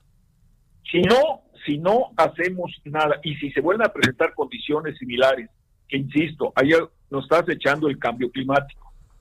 ¿verdad? Puede decir que, que, que suceda, ¿verdad? Sí, claro. Vamos, aquí lo más grave es que alguien pueda, se empiece a decir, nunca más va a suceder. Yo creo que eso no se puede, no se puede afirmar. ¿Por qué? Porque está en una zona inundable. Como tú dices, la memoria, ¿no? La verdad naturaleza, ella nos ha dicho desde siempre, oigan, esa zona yo la ocupo. Y nosotros de necio nos metemos ahí, ¿no? Oye, y Villahermosa. Yo entiendo la pobreza. Sí, oye, y Villahermosa la está pasando también muy mal, ¿eh? Pues sí, la está pasando mal, pero ¿por qué? Porque no, no han acabado el programa hídrico, tiene que acabarlo. Hay un programa que se hizo, se hicieron escotaduras, no son cortes muy grandes en los ríos para derivar el agua. Esas no están terminadas y las están terminadas no tienen el mantenimiento adecuado. Y los cárcamos de bombeo hay que tenerlos afinados. O sea, hay muchas cosas que no las tienen, ¿verdad?, afinadas al día. Eso sí deben revisarlo cada vez que empieza, digamos, por ahí de junio, mayo, revisar todo eso. Oye, tienes diésel, ¿qué pasa si se va la energía? ve, prueba los cárcamos, ve que está funcionando, todos están preparados. Sí, sí, sí. Oye, doctor, ¿qué te parece si hacemos un nuevo corte de caja la semana que entre y hablamos? Javier, me encanta mucho platicar contigo. Oye, pues no, que sí. pero sobre todo, ya sabes, pues yo acabo pensando, doctor, que, pues bueno, digamos, este, vamos a partir de un escenario probable, que en una semana Tabasco haya pasado a segundo plano, al igual que Chiapas, ¿no? No, pues ya se fueron resolviendo las cosas, ta, ta, ta, ta, ta, ta y se olvida. Y hay, ¿qué tal si nos vemos en un año por estas fechas? Y está el doctor Felipe Arreguín. Gracias, doctor, por estar con nosotros. ¿Nos podrías decir, doctor, por qué hace un año vivimos esto y hace en 2007 lo vivimos y lo hemos estado viviendo y vamos a tener las mismas respuestas, doctor? Entonces, pues ahora sí que no quitar el dedo del renglón, ¿no? Me parece muy correcto lo que planteas. Con gusto, yo, yo estoy de acuerdo. Te mando un gran saludo, doctor.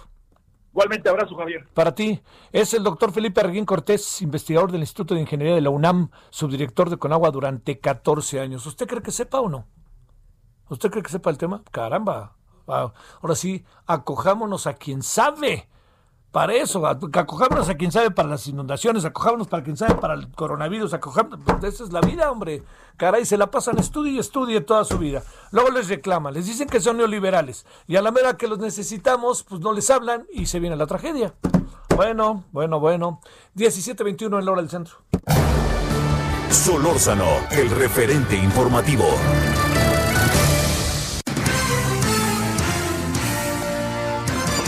Cuéntanos tus referentes del día, mi querido Misael Zavala. ¿Cómo estás? Buenas tardes.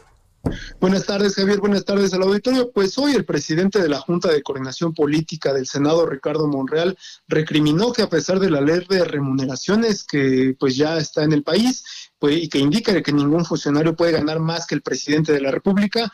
En el Poder Judicial, pues todavía existen privilegios. Esto lo dijo el senador eh, morenista al arrancar el segundo día de Parlamento abierto, donde se está analizando la reforma al Poder Judicial enviada por el presidente Andrés Manuel López Obrador. El morenista, pues afirmó que en el caso de órganos autónomos y de juzgadores, siguen percibiendo salarios muy altos con un, privilegio muy alto. Eso es lo que dijo eh, Ricardo Monreal. Se estuvo que la reforma judicial que están analizando es profunda, ya que incluye la revisión de los ingresos de los magistrados y órganos del Poder Judicial, porque, bueno, dijo, a pesar de la ley de remuneración, pues todavía eh, los privilegios los hay entre los juzgadores. Eh, también afirmó que, bueno, eh, desde hace varios años es el, sistema de justicia ha estado pues muy cuestionado, no solo la procuración, sino la impartición de justicia, y esto, bueno, lo dijo ante magistrados, ante especialistas, y bueno, esto es un agarrón que se ha venido dando desde ayer entre los magistrados de algunos circuitos que también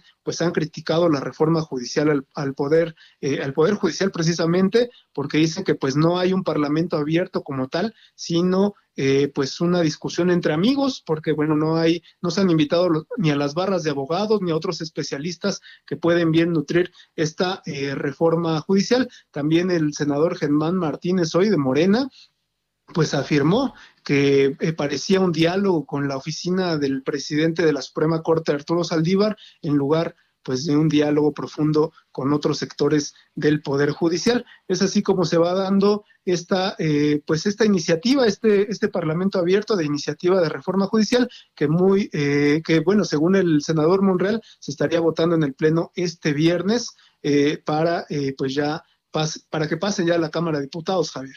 Sale. Oye, este, y el PAN pide que ane, que se los financiamientos ilegales de Podemos en la campaña de AMLO, ¿verdad? Así es, hoy la Dirigencia de Acción Nacional solicitó al Instituto Nacional Electoral y muy pronto solicitará a la Fiscalía Especial para la Atención de Delitos Electorales que se investigue este presunto financiamiento ilícito por 308 mil euros del Partido Español Podemos para la, para la supuesta campaña del presidente Andrés Manuel López Obrador, en el 2018 esto lo dijo el líder eh, de Acción Nacional, Marco Cortés, luego de una publicación eh, de un eh, periódico en España donde, bueno, indica que pues se desvió recursos a una empresa que también está ligada al partido Morena y bueno, se desviaron supuestamente recursos de, de este partido español Podemos y bueno, según estas conjeturas de este, de este medio de comunicación, pues se llega a, eh, a beneficiar a la campaña del presidente Andrés Manuel López Obrador. En el 2018 lo que quiere el PAN es que se abra una investigación por parte del Instituto Nacional Electoral y también de la FEPADE, pues para que se deslineen responsabilidades y que se, pues que se indague, ¿no? Una, una, es una denuncia más, digamos, de Acción Nacional para estos temas. Te mando un saludo, Misael. Gracias Javier, gracias al auditorio. Pausa.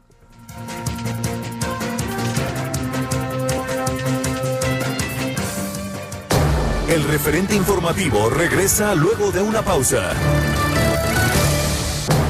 Estamos de regreso con el referente informativo.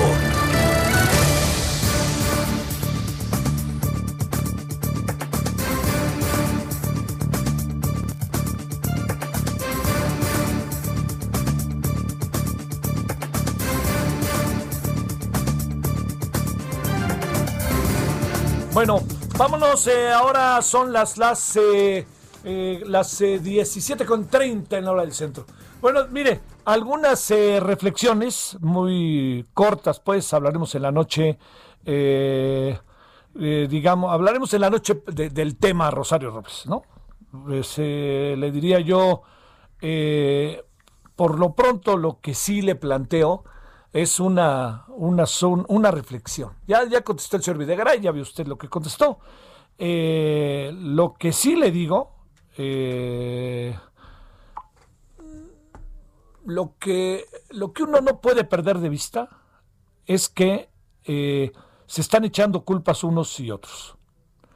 Y yo diría que a mí me cuesta mucho, pero mucho trabajo pensar que el presidente Peña Nieto no estaba enterado de todo esto. O sea, perdóneme por más que no lo quieran este, salpicar, lo van a acabar salpicando. Y como lo dijimos ayer, Rosario Robles la volvieron a dejar sola y está corriendo por su vida porque el otro son 40 años de cárcel. Entonces, no le queda otra que echarse para adelante. Las respuestas del señor Videgaray son mediáticas, porque con razón él no se va a poner al toma y daca mientras las acusaciones no sean formales y no lo llamen a declarar. Pero por lo pronto, pues lo que no quiere es dejar la plaza vacía y por eso responde lo que responde. Muchas cosas, muchas, muchas, muchas cosas de por medio que hoy en la noche abordaremos en Heraldo Televisión, en, en análisis político a las 21 horas en la hora del centro. 17.32 en la hora del centro. Solórzano, el referente informativo.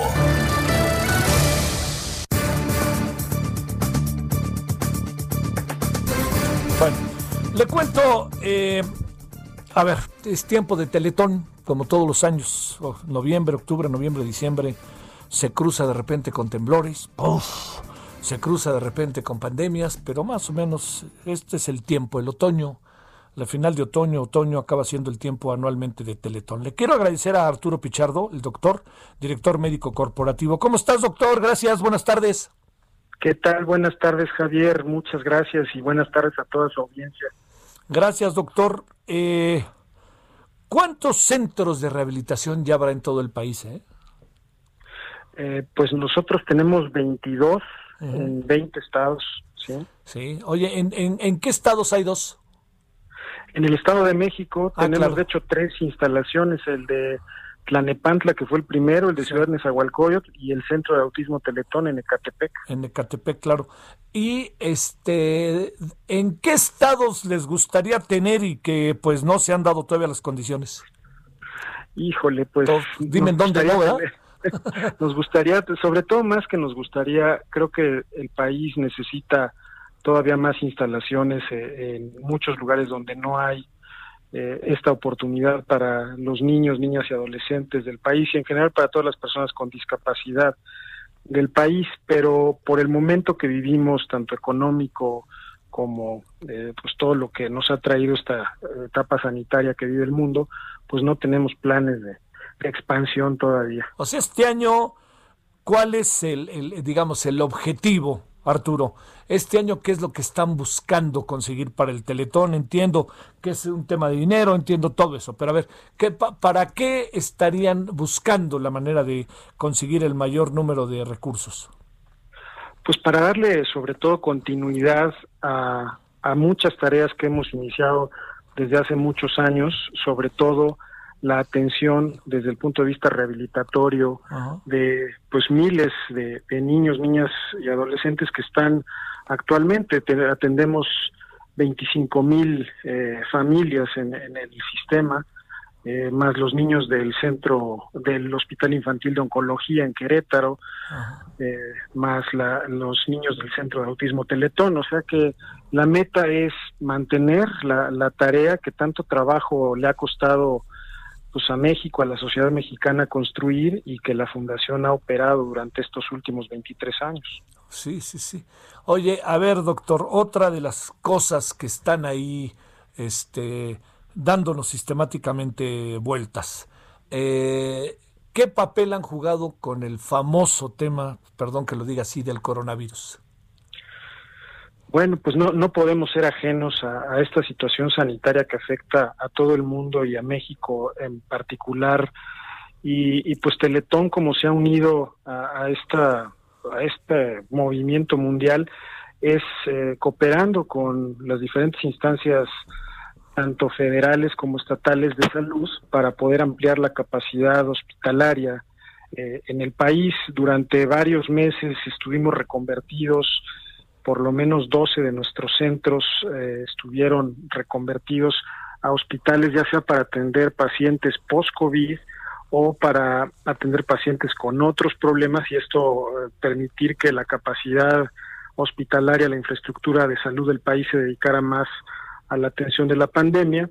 Y en algunos estados incluso eh, las instalaciones fueron tomadas para control epidemiológico, desde ahí operaba toda una este un centro epidemiológico, por ejemplo, en Hermosillo, o un centro para atención de condiciones psicológicas derivadas de, padecer COVID en, los pacientes. Entonces, de esta manera nosotros pues, eh, pusimos nuestro granito de arena en el momento en que era muy difícil que los niños, por sus condiciones de vulnerabilidad, asistieran a las instalaciones, pues no queríamos que se quedaran este, sin, sin llevar a cabo una tarea.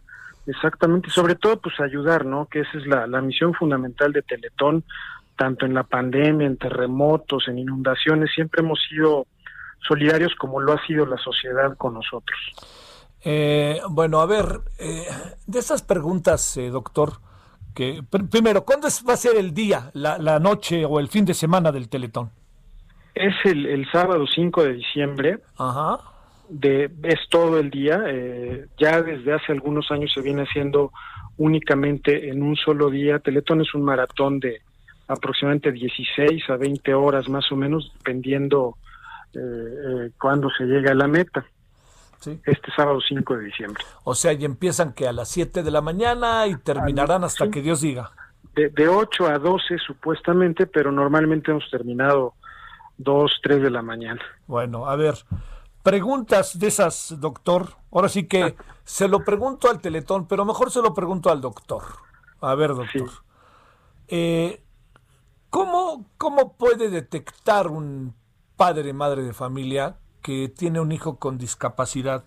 ¿Y, y qué tan difícil es vivir con la discapacidad? ¿Y qué tan complicado es atender la disparidad, la discapacidad? Bueno, ¿Cómo lo puede detectar una familia? En algunos casos se presenta esto a veces desde el periodo prenatal, a veces en el periodo perinatal, que se presentan algunas complicaciones, y los primeros meses de vida son cruciales tanto para el diagnóstico oportuno como para una intervención también oportuna y limitar el grado de discapacidad que pueda llegar a tener un, niño, una niña con, que nacen con alguna condición. En algunos otros casos, pues es producto de algún accidente. Desafortunadamente, pues los accidentes son muy comunes, sobre todo en las etapas de mayor actividad de niños, niñas, adolescentes, y algunas veces son producto de algunas enfermedades degenerativas del sistema nervioso, enfermedades genéticas. Entonces, generalmente los papás son, somos todos los papás, pues muy listos para detectar cualquier eh, cambio en la conducta o cualquier eh, disminución en la capacidad funcional o de desarrollo de, cualquiera de nuestros hijos comparado con otros niños, ¿no? Y, y ese es el momento en el que hay que acudir. Este, recuerdo la, tercera pregunta, que qué tan difícil es atenderlo. Desafortunadamente, la discapacidad es un tema catastrófico desde el punto de vista no solamente de salud, sino desde el punto de vista económico, porque sale muy caro el, el poder acceder a, recursos, el poder mantener pues muchas terapias, muchos dispositivos de asistencia que requiere una persona para salir adelante, una persona con discapacidad, sobre todo en los primeros años eh, en que se describe, que se descubre este, este tipo de, problema. Por lo tanto, y, además esto hace muy complicado para cualquier sistema de, salud el poder tener instalaciones adecuadas, capacitar, eh, personal capacitado, toda la infraestructura que se requiere.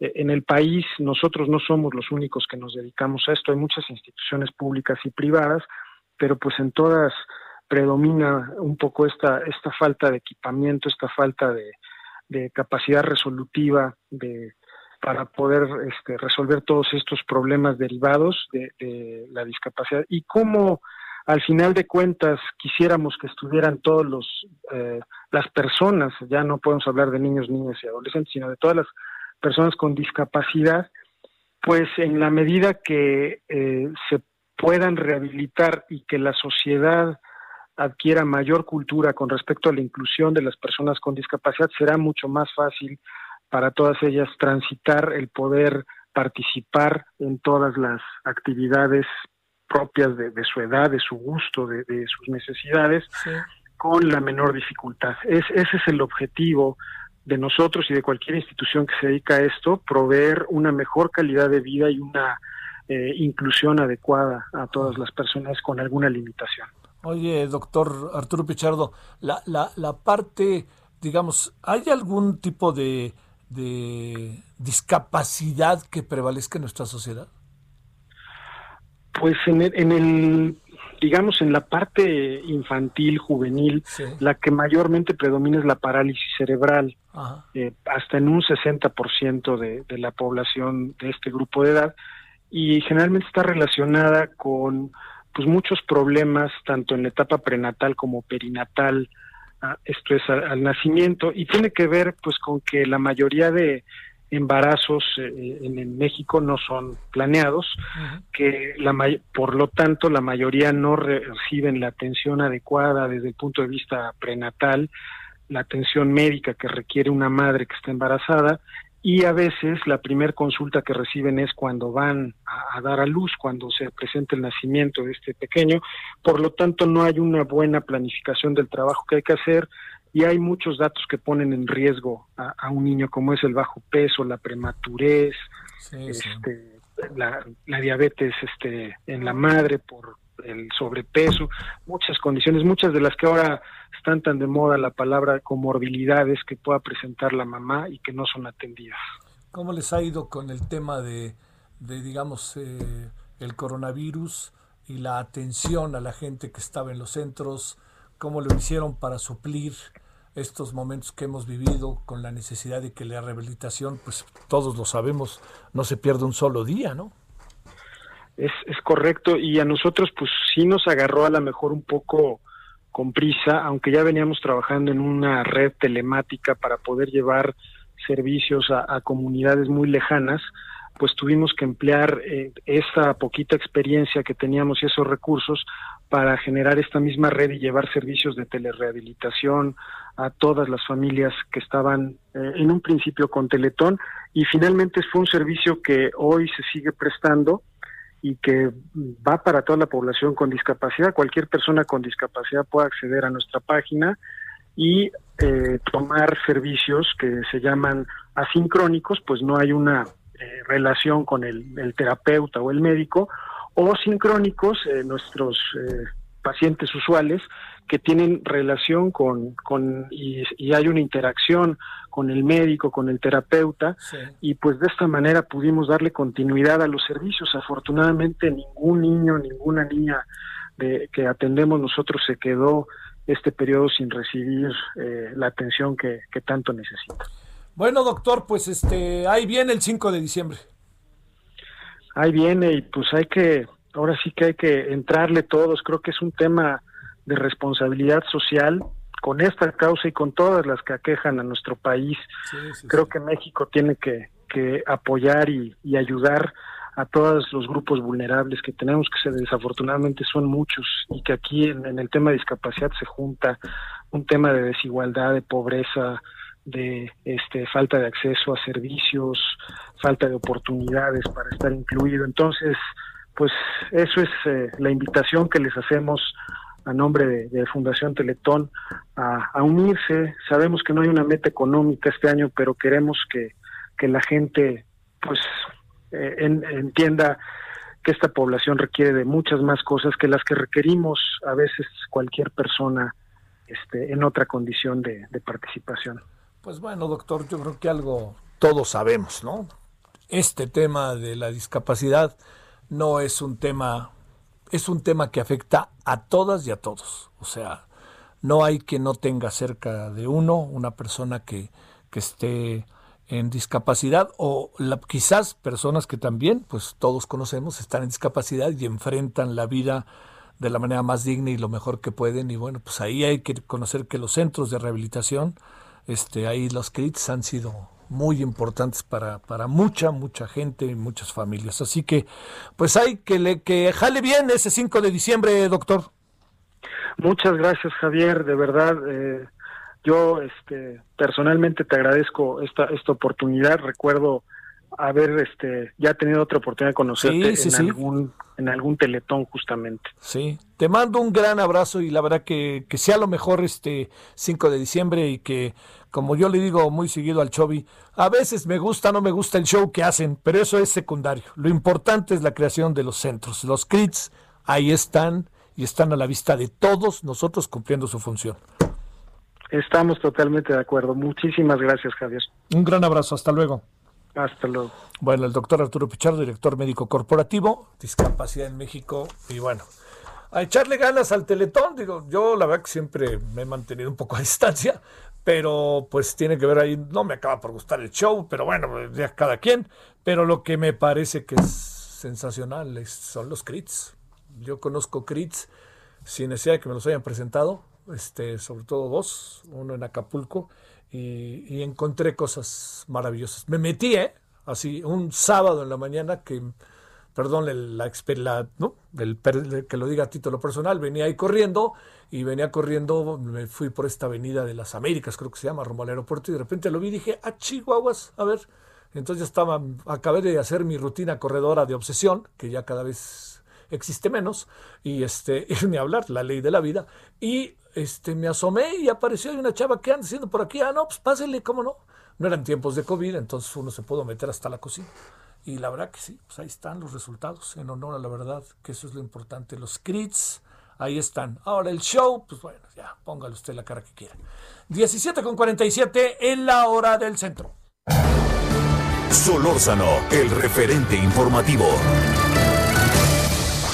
Balance Inmobiliario es presentado por Inmobiliaria 20.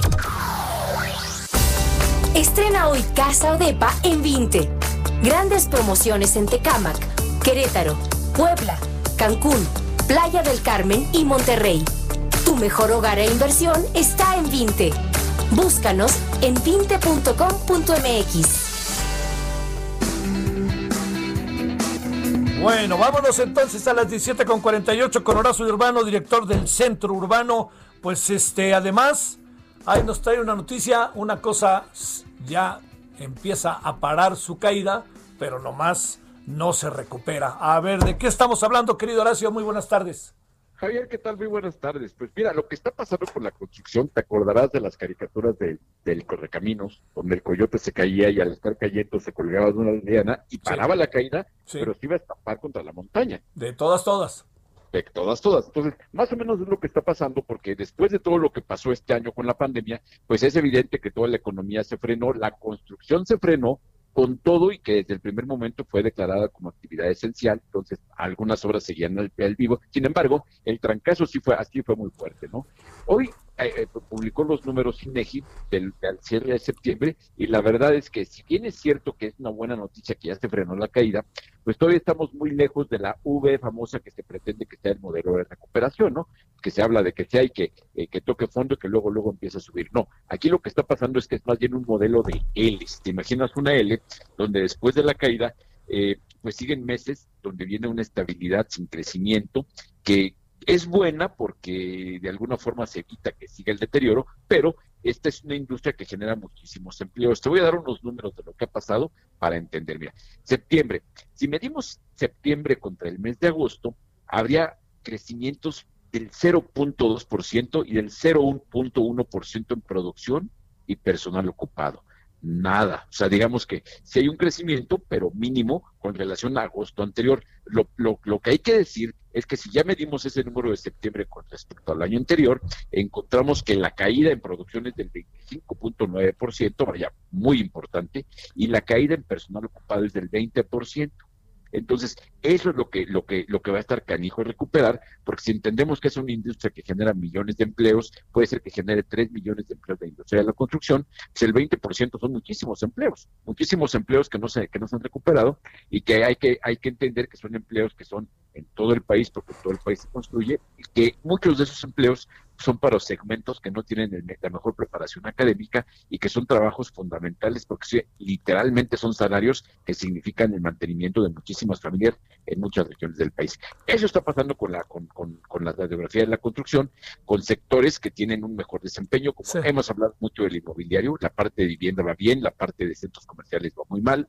Aquí lo que habría que ver es que va a hacer el gobierno para reactivar sobre todo la obra pública. Esto es un tema de obra pública. Ajá. Mientras no haya una, una aceleración de los ejercicios de obra pública, esto va a seguir así y, y con este profundo daño que le hace a nuestra economía, porque hay que recordar que cada vez que ves una obra hay que tener en mente que esa obra construye eh, y eh, consume cemento, consume varilla, sí, que afuera sí. hay una gente vendiendo tacos, que hay toda una cadena de valor que vive en torno a eso, ¿no? Imagínate, por ejemplo, el impacto que significa para la economía donde están los proyectos importantes, pues, pues los restaurantes, los hoteles, todo se mueve en torno a eso. Si eso está flojo, pues nos pega a todos el trancazo de, de esta caída de la construcción, ¿no? Oye, este, sí, porque no, no digo el aeropuerto y todo eso, pues son obras de otra índole, ¿no? No acaban entrando en esos terrenos en donde podamos sumarlo a una especie de gran circunstancia nacional de construcción, ¿verdad?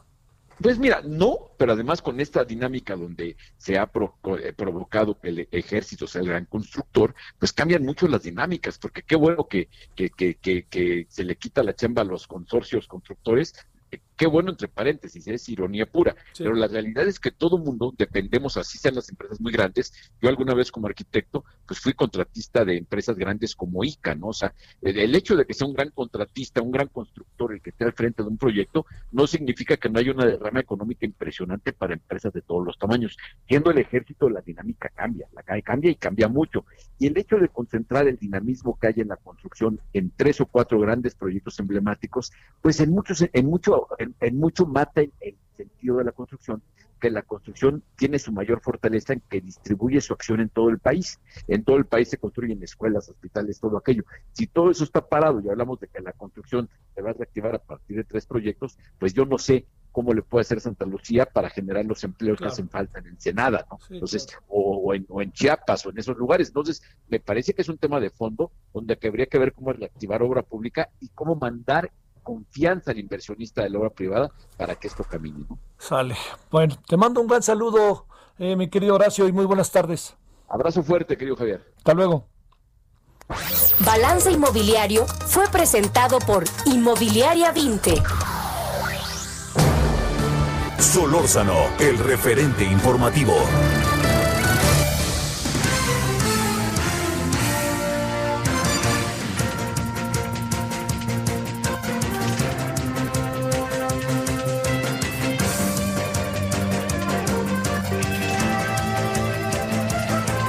Bueno, ya estamos por irnos.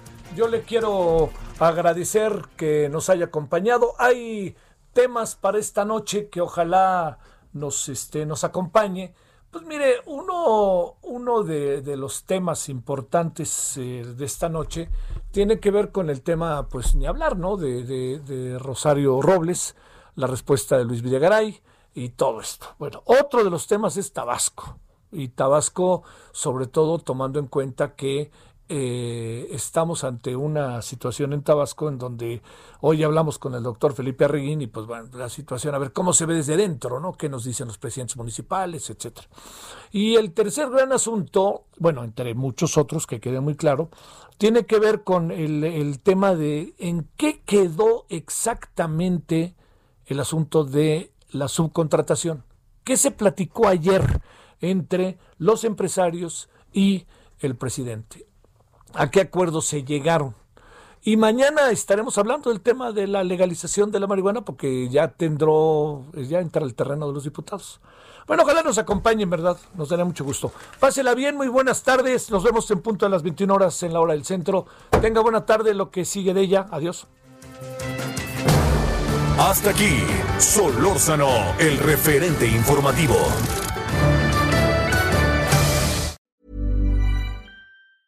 A lot can happen in three years, like a chatbot may be your new best friend. But what won't change? Needing health insurance. United Healthcare Tri Term Medical Plans, underwritten by Golden Rule Insurance Company, offer flexible, budget friendly coverage that lasts nearly three years in some states. Learn more at uh1.com.